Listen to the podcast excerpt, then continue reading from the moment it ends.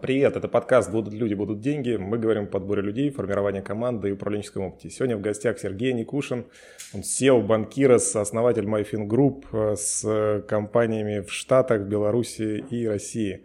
А, Сергей, привет. Э, я знаю, что... Ну, я немножко хочу попросить э, тебя рассказать слушателям, э, что за группа компаний, как она у тебя выглядит и чем тебя эта группа компаний, может, характеризует, какие достижения там есть. Вся группа компаний это финансовые маркетплейсы. То есть э, начинали мы в Беларуси.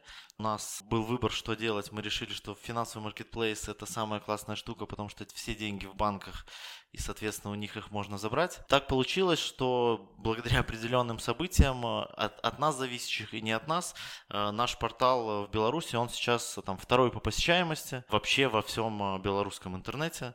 Ну и, соответственно, это уже очень крупная такая компания, которая много зарабатывает, тратит, нанимает и все остальное. Ну и вот в 2017 году мы пришли к выводу, что в Беларуси нам уже мало, надо идти куда-то дальше, и приняли решение о выходе в Россию, создали тоже такой же финансовый маркетплейс. В течение года мы его улучшали, оптимизировали, там под реалии российские, нагоняли трафик и так далее. Ну и через год, когда стали уже большими, поехали, открыли компанию в России и э, начали заниматься полноценно бизнесом в России. И я стал руководить российской частью, вот как с того времени стал руководить, так э, до сих пор и руковожу.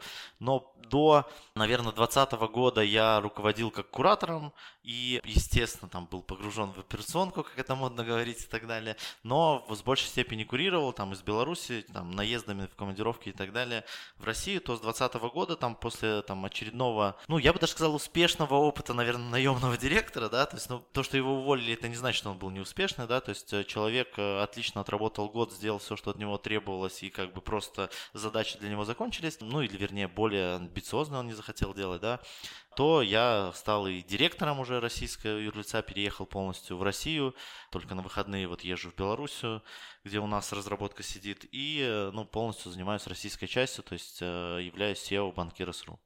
На сегодняшний момент вот в российской части у нас 36 человек, всего в группе порядка 110. Слушай, я знаю, что ты э, достаточно скачкообразно и быстро рос. То есть ты там из команды в три человека вырос в 15, из 15 в 100. Можешь поделиться своими какими-то наблюдениями, такими открытиями, инсайтами, что на каждом этапе было самое важное для тебя? А, что самое важное? Не знаю, наверное, атмосфера, на самом деле, в коллективе с этими людьми и так далее. То есть, вот э, говорят, хороший человек это не профессия, но по факту, даже когда у меня там приходит от HR запрос, типа, на, ну, то есть, вернее, от меня к HR запрос на какую-то вакансию, она просит меня, ну, типа, давайте ТЗ, кого мы ищем и так далее, там, опишите, я и описываю, но вот в большинстве вакансий, да, мы указываем какие-то профессиональные качества и так далее, там, умения, но по факту, я говорю, главное, чтобы человек был хороший, потому что тут нужна там ответственность, нужно усердие, там еще что-то. И, грубо говоря, если этого нету, то как бы, какие бы там он ни обладал навыками, он, к сожалению, там не, не справится с тем, что нам необходимо. Вот. А, ну и э, был такой когда мы работали втроем, я, мой компаньон и моя сестра старшая, но она у меня работала как наемный работник там определенное время, и э, мать все время спрашивала, это еще было там начало самого нашего бизнеса, там 10 лет назад, мать меня спрашивала, чем вообще занимается этот парень, да, что-то деньги есть вроде, а что он делает вообще непонятно, не по специальности работает и так далее. И она говорит, слушай, я, говорит, не знаю, они, говорит, у нас кабинет, типа мы втроем сидим, говорит, к ним приходят люди, они э, с компаньоном их э, поржут с ними, там что-нибудь э, как-то их, так сказать, ну не то что подколят, да, и говорит, они уходят, и потом они вот целый день ржут, говорит, вот вся работа. Ну, вот такая работа в интернете, она вот, вот такая. Поэтому вот атмосфера именно в коллективе с теми людьми, с которыми мы работаем и так далее. При этом, да, мы иногда там перегибаем палку с точки зрения, что работа это становится 24 на 7. Но, к сожалению, у нас сфера такая, ну не может интернет отключиться в какое-то время, не может сайт у нас лечь и все, да, то есть кто это понимает, принимает, тот как бы с нами остается работать. Кто начинает строить какие-то рамки, ну, как это, при, при, все приходит к тому, что как в анекдоте, да, то есть э, вы вам по уставу или как надо, да, то есть можно жить по уставу, но, к сожалению, до добра это не доводит. Ну вот в нашем случае, по крайней мере, потому что специфика есть все-таки работа в интернете, и она есть участки, которые должны быть доступны 24 на 7. Зато мы спокойно можем там отпустить человека куда угодно, если ему надо, да, в любое время. То есть нет у нас каких-то таких. Мы очень гибки с точки зрения графика. И вот одно из э, таких, когда вот тоже к нам приходили люди, очень много было собеседований вот в этот рост, и люди спрашивали, ну вот про график, да, какой график. Я говорю, у нас график гибкий, но он говорит, ну типа надо в офис, не надо, сейчас тоже тема актуальна, удаленка, не удаленка, вот тоже мы сейчас набираем людей. Я говорю, смотрите, если по вашему участку работы все классно работает, да, и нас это устраивает, мое желание, чтобы вы сидели на Мальдивах и вот как в этих картинках, знаешь, с кнопкой бабло, просто там раз в минуту тыкали что-то в этот э, MacBook или вообще не тыкали, да, то есть если все работает идеально, вообще без разницы, где вы будете, как вы будете, и будете ли вы вообще включать рабочие чаты и так далее. Но если начинается то, что какие-то показатели не выполняются и так далее, ну тогда будьте готовы, что мы будем смотреть, да, то есть как вы все-таки это делаете, зачем и чуть пристальнее следить за этим. То есть у нас подход всегда такой был. Слушай, скажи, пожалуйста, про опыт с директорами, потому что что когда тебя там трое, это история, ты все знаешь, все на контроле, когда тебе 15, скорее всего, тоже. Когда тебя становится 100, ты уже немножко отдаляешься от низких процессов внизу, и у тебя появляется там несколько уровней управления. Как ты этот путь проходил? Как ты отбирал себе руководителей, директоров? Может быть, кто-то у тебя там справлялся, не справлялся?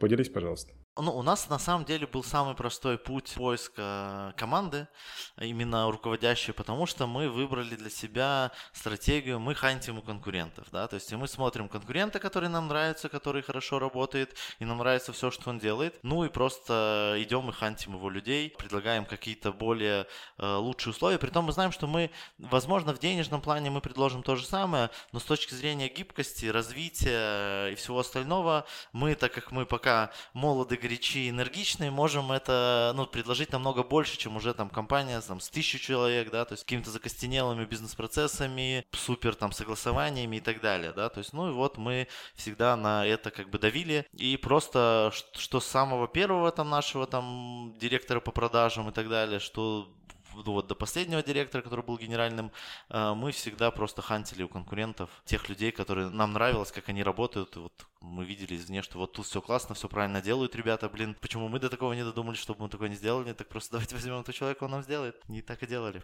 Слушай, а они у тебя не уходят через время? Знаешь, у меня есть какое-то ощущение, что ребят, которых ты в голове закладываешь дорожку, что их может кто-то перекупить на рынке, они понимают, что, слушай, ну сегодня меня перекупили здесь, завтра меня перекупят там, как ты считаешь? Слушай, они уходят, но я же тебе говорю, то есть мы не перекупаем, да, то есть мы, к сожалению или к счастью, да, то есть не можем себе позволить перекупать, да, мы можем перекупать с какими-то внутренними ценностями и легкостью бытия, да, то есть кого это устраивает, оно устраивает, но опять же всех людей это устраивает до определенного момента, да, то есть э, и вот когда уже им этот момент надоедает, да, либо когда происходит какой-то кризис, они, скорее всего, уходят, кто-то уходит, кто-то не уходит, но пока там статистика, наверное, 70 уходит, 30 остается.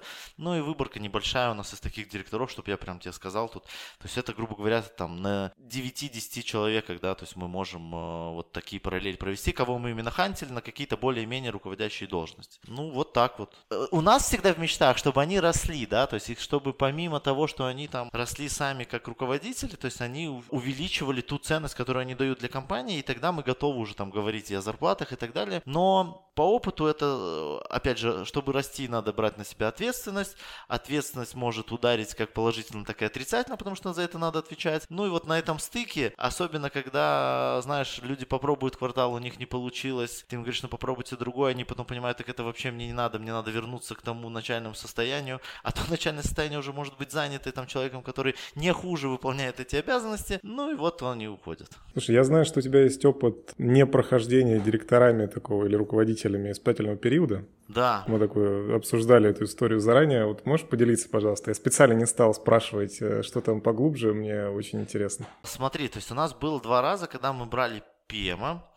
Он... Ну, Project, это имеешь в виду, да? Project, Project менеджера. Э, у него была команда, там э, мы ему давали все необходимое, ну, даже не то, что давали все необходимые, да, то есть мы сразу говорили о том, что у него все ресурсы есть, да, вот все, что у нас есть, все есть у него, если надо взять где-то извне с рынка и так далее, ну, мы тоже найдем, потому что направление очень важное для нас, это там кредитный листинг, кредитные конвейеры, условно там в периоды достигало до 70% выручки, да, то есть, ну, насколько это, типа, важный кусок был работы, за который он отвечал, да, и говорили, что, ну, вот, надо хотя бы сохранить те показатели, что есть на испытательный срок, да, а после испытательного срока там выстраивали KPI вместе, причем мы, мы вот, у нас есть одна такая особенность, мы никогда не доводим KPI свыше.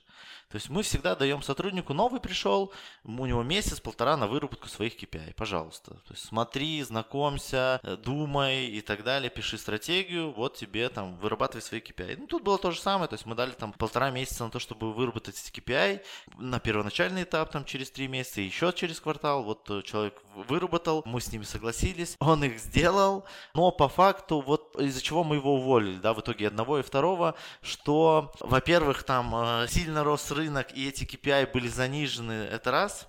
Второе, ответственность там подводила этих людей, и просто если бы она была у них чуть-чуть больше ее бы было, да, то есть они бы сделали больше. Ну и третье, это, знаешь, как, возможно, это какая-то ошибка нас как собственников, но мы обоснованно относимся к критике, но когда ее нету, вот нас это как бы, вот меня, например, это очень сильно задевает. То есть я предлагаю человеку что-нибудь сделать, говорю, ну вот смотри, да, ты делаешь вот это вообще идеально. Ну вот, там, не знаю, давай первомутровую пуговицу добавим, и будет супер. Человек, да, да, типа добавим, классная идея, все, и не делает проходит там недели две, ты говоришь, ну добавили, какие результаты, может там что-то есть. Он, а нет, там мы еще не сделали, ты говоришь, а когда сделаете? Ну там через неделю. И вот и не делает, да, то есть, и ты ему говоришь, так ты скажи, Максим, типа, может, ну, не надо это пуговица, да, объясни, скажи, вот смотри, все у нас классно, там, по цифрам, эта пуговица только будет там, как пятая нога, будет всем мешать, ломать все процессы, ничего не будет. И все, а я скажу, блин, вообще супер, вы проработали этот момент, молодцы, не сделали эту пуговицу. Ну, а тут вот такое идет, типа, и нет, нету, и да, нету, и в итоге не делается, и ты такой, блин, а просто иногда, вот в нашем бизнесе, я не знаю, ну, в, наверное, во всех, да, то есть все-таки продукт менеджер он а, не всегда связан еще с деньгами, да, то есть чаще всего многие даже наоборот специально от денег ограждают, чтобы он не знал денег. Мне считаю, это неправильный подход. Все-таки он должен знать, как деньги эти строятся, да, иначе он такие метрики сделает продуктовые, которые приведут к тому, что мы будем в минуса работать. Это, конечно, классная история, но зачем они вообще нужны тогда, да? И, э, соответственно, а ты же общаешься с рынком, ты видишь, что происходит, видишь какие-то тенденции, понимаешь, ну, то есть как директор по развитию, условно, да, и ты ему говоришь, ну, блин, вот это будет вот точно, ну, то есть вот посмотри, вот эти цифры, вот так можно аргументировать, вот так все будет работать. И такой, да, да, сделаем, потом не делает, ну, то есть боится, наверное, что это не его идея была или еще что-то. Ну и вот так два раза произошло, что получалось как, да, KPI ребята выполняют, а рынок вырастает в два раза. То есть мы понимаем, что конкуренты... А KPI они сами себе да, ставили? Да, KPI они сами себе ставили, мы их утверждали, на тот момент они даже были нормальные, да, но по факту оказалось так, что если бы условно ничего не делать, было бы то же самое или было бы даже лучше. И ты им объясняешь им, показываешь на цифрах и так далее, и говоришь, блин, вот если бы мы вот это еще сделали, что как бы там кричал рынок надо делать, и мы говорили надо делать, а вот почему-то не сделали, почему непонятно, не было ресурсов. Ну, были ресурсы, сказали же, любые ресурсы вообще. Вся компания работает на этот 70% выручки условно, да, и так далее. Ну и вот э, так приходилось, приходилось выплачивать бонус за выполнение KPI и говорить, что, к сожалению, там мы не сможем Но ты делал это без удовольствия, в общем, я правильно понимаю? Э, без удовольствия, потому что я видел в них потенциал, и эти ребята, ну, как бы, немногие люди могут сами себе поставить KPI и их выполнить, да, если только это не изначально там супер какие-то заниженные KPI. Нормальные, на тот момент это были нормальные, то есть, ну, не было у нас отвращения, что это, типа, он заниженный себе KPI поставил, да, ну, просто ситуация поменялась на рынке, понимаешь, а человек не захотел ее принимать. Вот. То есть, да, без удовольствия. То есть, и мы же не, не просто так это было одним днем, да. То есть, мы же, я же всегда говорю, то есть, я провожу там беседы one-to-one и говорю, что, ну, то есть, если мы это не сделаем, если мы вот так не будем делать, то, к сожалению, это приведет вот к этим последствиям. Ну, нам придется расстаться. Ну, и человек там кивает, да, да, да. А потом оказалось, когда вот ему финально это говорю, типа, вот мы разговаривали, как бы к этому это и приходит к тому, что мы тебя увольняем. И он такой, как? Все же было хорошо. Я говорю, ну как хорошо, смотри, вот тут я тебе говорю, вот тут, вот письмо, вот еще что-то. Говорю, если ты думаешь, что я улыбаясь обманываю, говорю, это не надо так делать. Я никогда не обманываю, я когда улыбаюсь, это больше защитная бывает реакция на неприятные мне вещи, да, то есть, ну так вот как бы я с детства повелось, да, и сейчас мне перестрой себя. А люди иногда воспринимают это как будто несерьезно, я говорю. Всегда говорю серьезно, неважно, улыбаюсь я при этом или не улыбаюсь. Просто там неприятные вещи, мне проще, там, психологическая реакция организма, им проще улыбаться и говорить их как бы так, ну, немножко сглаживать улыбкой условно, да, то есть и так далее. Но вот э, люди, к сожалению... Слушай, а к чему пришли-то? Какой вывод? Что надо писать KPI самим, что надо делать точки контроля короче. Точки контроля что короче, делать? просто точки контроля короче. То есть мы их там сейчас делаем точно не, не квартальные, а там месячные, да. То есть пришли к тому, что мы э, не, все равно мы не пишем сверху, да. То есть пишет сотрудник, но просто он дает, наверное, еще аргументацию на точках контроля. И все, и тогда как бы картина более ясна, и у нас уже есть случаи, когда э, там KPI, там один есть случай, когда он был занижен после точек контроля, ну, то есть условно, да, то есть мы видели, все видели объективная ситуация, рынок, что, ну, блин, этих KPI никак не достичь. Ну, естественно, самый прикол, что и сотрудник это, в принципе, не демотивировал, потому что это были объективные причины, он понимал, и он как бы, ну, то есть тот уровень зарплаты его как бы устраивал, хотя KPI там 50% зарплата у него, как бы, ну, знаешь, есть такие люди, то есть ему было достаточно и тех 50%. Но мы, опять же, видя, что как бы реально человек не виноват, работает так же, даже больше, да, то есть старается ищет новые варианты и так далее, все это аргументирует, блин, ну, что мы будем такие, типа, принципиальные, нет, у тебя был такой KPI, мы тебе бонусы выплачивать не будем, все, ты его не достиг. Нет, мы идем навстречу, мы пересматриваем KPI там в середине, делаем их в два раза меньше, он получает свой бонус, все хорошо, как бы, все отлично работают, да, при этом, но при этом я больше уверен, что если мы тогда даже так не сделали, он продолжал работать, и все там у него было бы хорошо, и сейчас он работает, и никаких вопросов нет. И были случаи, когда мы пересматривали в большую сторону, два раза мы пересматривали в большую сторону, и сотрудник это прекрасно понимал, объяснял и так далее, да, то есть, ну, вот, решили это реально точками контроля ежемесячными, это раз, плюс уже вот у руководителей, ну, внедрили мы такую практику one-to-one еженедельных, да, со всеми своими подчиненными, ну, и вот там они эти вопросы все проговаривают, потому что, ну, это тоже моя любимая фраза, что все проблемы в мире, вообще в мире, да, это только из-за того, что люди не разговаривают между собой. Вот, поэтому, если бы они разговаривали, информировали друг друга, делились обратной связью, ну, все процессы намного лучше происходят. Слушай, подскажи, пожалуйста, я правильно понимаю, что KPI ты отдаешь на откуп сотруднику, в том числе для того, чтобы посмотреть, как он сам ну, готов себе ставить какие-то цели? Да, все верно. Мы ты... сейчас, вот с этого года мы еще начали модную молодежную тему там УКР. Пока, скажу честно, первый там, блин, комом, но, слушай, я там почитал там сколько, три книги, наверное, по этой теме и понимаю, что там это нормально, да, то есть, типа, первый раз ни, ни, никуда не попасть, и второй, и третий, наверное, да. Некоторые компании там внедряли американские намного дольше, чем мы. Но постепенно тоже мы это смотрим, там планы развития и так далее. Ну, да, чтобы, ну, то есть наша главная задача, чтобы люди развивались. То есть вот я всегда говорил, блин, вы должны делать то, что вам нравится и развиваться. Все, если будет что-то по-другому, ну, не будете вы тут работать. Ну, то есть рано или поздно вы уйдете и так далее. То есть и будете недовольны в первую очередь на нас, а по факту сами на себя. Ну, как бы, а это мне не надо. То есть никому это не надо на самом деле, да. То есть и когда люди, бывают, у нас были случаи, у нас ходили люди, там, вырастали у нас, да, и с одной стороны ты такой с горечью смотришь, блин, она пришла совсем ничего не знала, мы ее всему обучили, дали варианты, дали огромнейшие бюджеты, да, то есть чтобы она это все протестировала, свои идеи, скажем, там, по перформанс-маркетингу, например. В Беларуси у нас была сотрудница. Все у нее классно получилось, она выстроила там чуть ли не с нуля там свою систему аналитики и так далее, все она классно работала, мы ее внедрили вообще. Не могли нарадоваться. Как бы и тут она оп, и уходит. И ты как бы такой сначала грустишь очень и переживаешь, думаешь, блин, ну как так? Такой лояльный был сотрудник, так все классно было и так далее. А потом понимаешь, что, блин, она уходит там чуть ли не в Google, у нее там реально ей предлагают международные проекты, зарплату там X5, которую в принципе, да, мы могли бы дать, но это было бы, ну, знаешь, такое волевое решение, никак не соотносящееся с выгодой, рынком, на котором мы работаем, и еще чем-то, да, то есть, ну, просто от балды вот откусить от компании какую-то часть и дать, да, то есть, и, ну, и, соответственно, ты такой думаешь, ну ладно, она уходит, супер, она классно развилась, мы вырастили супер специалиста, который два года с нами отлично проработал, ну сейчас она идет в еще круче компанию в мировую, да, то есть еще классными этими. И вот от этих сотрудников иногда больше лояльность от бывших, да, чем от тех, кто сейчас работает. Вот. Они все время там и позвонят, и поздравят, еще там спросят и так далее. То есть, ну, вот как бы такие теплые отношения. Ну, и никакой обиды нет, что мы там кого-то вырастили. Вы... Знаешь, как птица из гнезда в определенный момент, наверное, должна и вылетать. У меня есть э, один из э, предпринимателей, который я знаю, которого я прям ну, все переслушал, что с ним было. Это Сергей Галицкий из «Магнита». И он говорил, что лучше с умным потерять, чем с дураком найти. Мне кажется, это что-то вот из этой э, истории.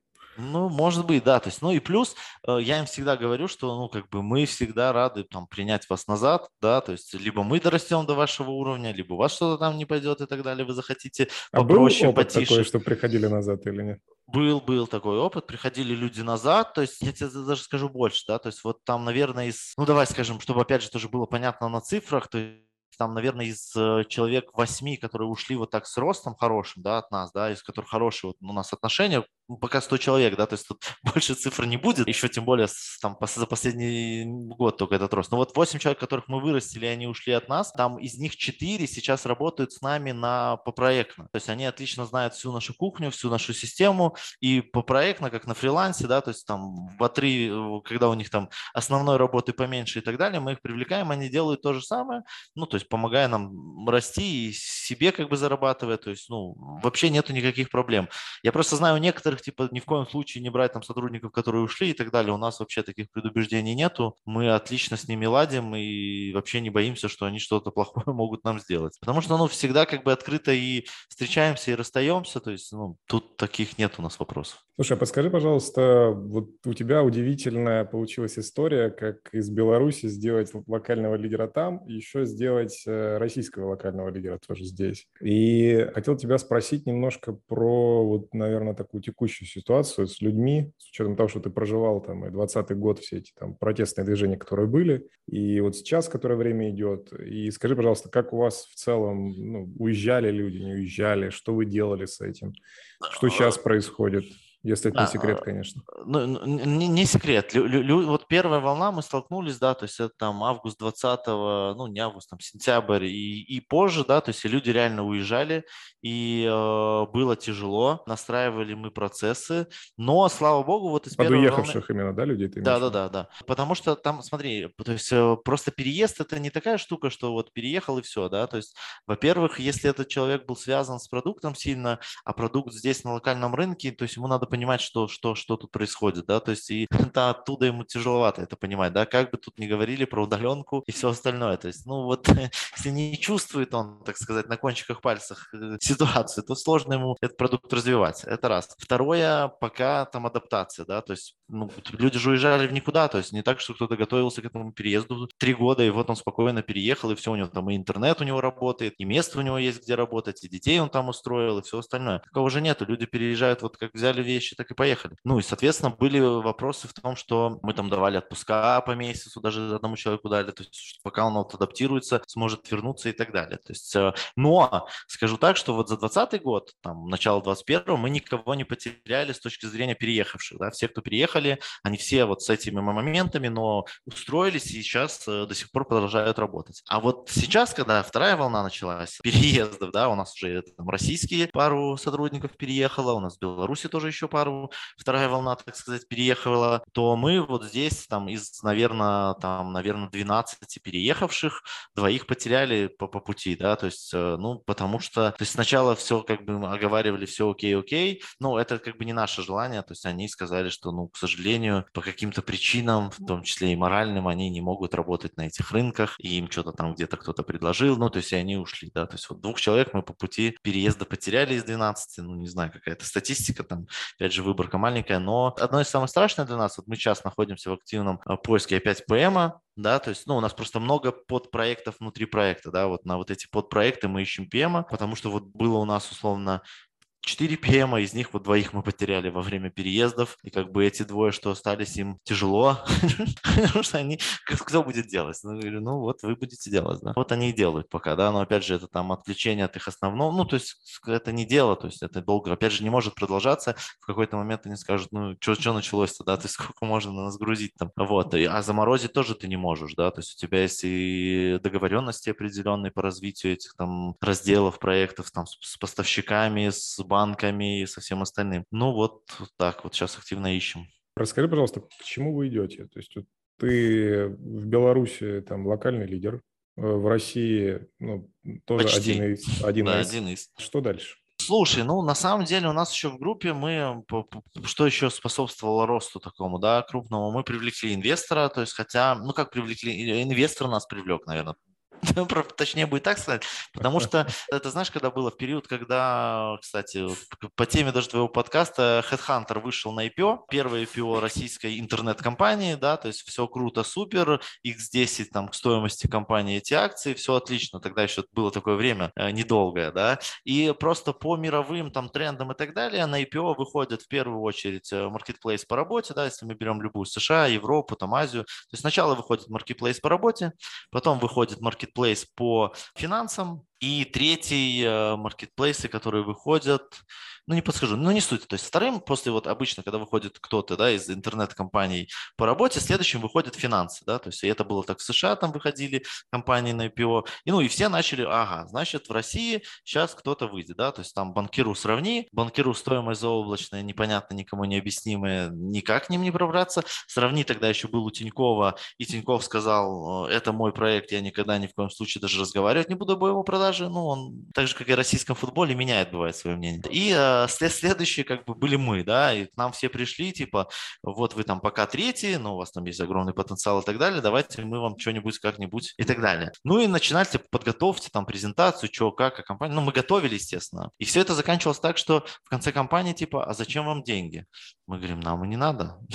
у нас все хорошо, у нас прибыльная компания, работаем в плюс, мы хорошо выплачиваем все дивиденды, и так нам и не надо. Говорит, тогда зачем вы сюда пришли? Говорим, подождите, стоп, не мы сюда пришли, вы, вы нас пригласили, да? Ну, типа, а инвестор обычно, он же дает деньги на какой-то рост развития, когда их не хватает внутри, да? Но по факту все равно белорусский фонд вот нам понравился с точки зрения его и подход к проектам, да, и там операционная деятельность, которую они предлагают вести и тому подобное. И мы их пустили, то есть они вошли, мы начали быстро расти, точно уже, ну вот на, на сегодня я могу сказать, что мы там точно топ-2, да, то есть в финансовых маркетплейсах России. И это показывают там и отчеты, и все остальное, там любые метрики можем брать, и продуктовые, и непродуктовые. Но вопрос в том, что культура, опять же, меняется. Когда у тебя привлекается инвестор, у тебя немножко меняется культура. У нас появилась по-другому все HR-процессы. У нас, во-первых, сейчас даже есть в компании HRBP, да. Хотя я ругаюсь, если она послушает, конечно, будет переживать, но я не понимаю, зачем он нам нужен, потому что в моей практике HRBP это, ну вот это кто-то из наших совладельцев мог стать HRBP, потому что он должен не просто понимать бизнес, а понимать вот чуть ли не лучше собственника, да, чтобы понимать, каких людей брать и так далее, это, ну, подсказывать, да. А у нас HRBP это HR, который чуть круче, чем обычный HR, но поэтому мы ему придумали, пускай он будет HRBP и у нас работает. Но очень хорошо она работает с точки зрения HR, но вот как HRBP это, конечно, другое. У нас э, в компании компании на самом деле вот такое практикуется, когда мы хотим человека подтолкнуть на какое-то развитие, но понимаем, что он еще, возможно, не готов и ждем, чтобы он сам это начал делать. Вот у нас так было, вот когда у нас ушел э, генеральный директор в 2020 году, и я вот стал генеральным директором, этот генеральный директор полностью выполнял функции коммерческого директора, да, то есть тут, тут там была другая история. Она была классным коммерческим директором, лучшим, наверное, на рынке, да, а мы ее сделали генеральным. И вот она опять же ушла из-за того, что, блин, не все вопросы как генеральный директор она или хотела решать, или могла решать, или хватало у нее на это воли, да, то есть один из факторов. Но тогда нам за тот год она супер подняла нашу коммерческую службу, это нам надо было, ну вот свою, как я говорю, то есть свою функцию, так сказать, она сделала. А, ну а должность у нее была генеральный директор. И вот потом, когда она ушла, у нас был начальник отдела продаж, и опять же, чтобы там его как-то подтолкнуть к развитию и так далее, ну, назначили его коммерческим директором, да. По факту, конечно, там функции коммерческого директора он не выполняет, а выполняет те, те же, что и раньше начальник отдела продаж, но должность у него теперь коммерческий директор. Вот, ну, пытаюсь постепенно его развивать, чтобы он хоть как-то начинал двигаться в эту тему. больше по коммерческого директора. То есть, ну, Давай поэтому... чуть назад, с твоего позволения, Давай. верну к вопросу, был, куда вы идете? Какая... Ну вот мы идем, смотри, мы идем, так как, э, почему про инвестора заговорил, про культуру нашу и так далее, мы идем к тому, что вот э, у нас была цель IPO, к сожалению, в феврале, в конце февраля она благополучно закончилась, да, потому что там, не знаю, наверное, внутреннее IPO какое-то сделают, там московская биржа можно будет выходить на IPO, возможно, да. Там не те, мульти... не, с горами, по-моему, не те мультипликаторы, наверное, да, которые хотелось бы, э, вот, э, поэтому IPO у нас ушло. Как, куда мы движемся? Ну, поэтому а инвестор входит у нас э, и изначально, да, то есть нам чего нравилось, что четко определены критерии входа, выхода, деятельности и так далее. То есть у нас венчурный инвестор, который вошел на 5 лет, через 5 лет он должен выйти. Вот два с половиной года уже прошло, через два с половиной года он выходит. Мы э, по там всем э, соглашениям и так далее обязаны присоединиться к его выходу, если найдется покупатель на всю долю, да, либо если только на его, то он только один выйдет. Ну, как бы все, да, то есть э, вот куда мы идем. Мы идем к сейчас к там, максимальной стоимости компании, ну и продажи ее через два с Хотели на IPO, но, наверное, может, кто-то уже другой выйдет.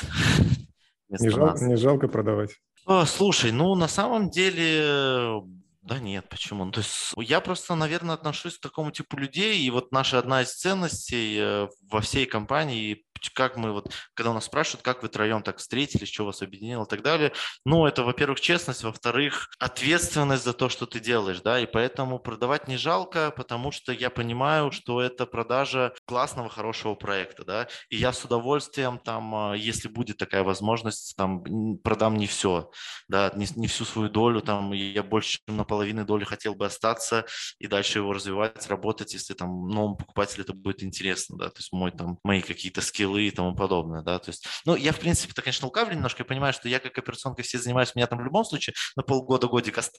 принудят остаться, да, вот. а дальше уже там посмотрим, но по факту вот, ну, не жалко с точки зрения того, что ты полностью уверен в том, что ты продаешь, да, это, знаешь, это не машина, которую ты продаешь там без э, полностью прогнившей нищей, ты говоришь, все классно, у нас машина, берите, покупайте. Нет, мы полностью уверены в своем продукте, мы всегда за него просили там честную цену по любым подсчетам, каким только можно, поэтому, ну, вообще не, не жалко будет продавать. Я хочу тебя немножко про книги поспрашивать. Ты сказал, что ты там три книжки по УКР прочитал. Есть ли что-то, что ты готов порекомендовать? Не, не обязательно по УКР, просто в целом вот э, а, слушателям, что было бы от тебя как Слушайте, да? Смотрите, у меня просто образование еще гуманитарное, да, то есть мне иногда сложно читать какую-то техническую литературу. Я на самом деле там преподаватель истории английского языка, да, то есть мне бывает тяжеловато с какими-то цифрами, но с цифрами мне еще проще, да, то есть по математике тоже все было хорошо, с цифрами мне, мне проще, вот с какой-то технической мне вот уже начинает тяжеловато. Но по мнению просто к тому, что книжка вам уже не скажет ответы, да, то есть книжка написана, даже если она написана год назад, она написана в другой совершенно среде, людьми и так далее, то есть поэтому, ну, я бы, ну, вот некоторые, знаешь, берут книжку, прочитали, они думают, это практическое какое-то пособие. Это такой определенный, значит, тип книг надо читать, который вот практическое. Но я посоветовал почитать, наверное, книгу «Цель» или «Цель 2» Голхарта. Она просто объясняет вообще,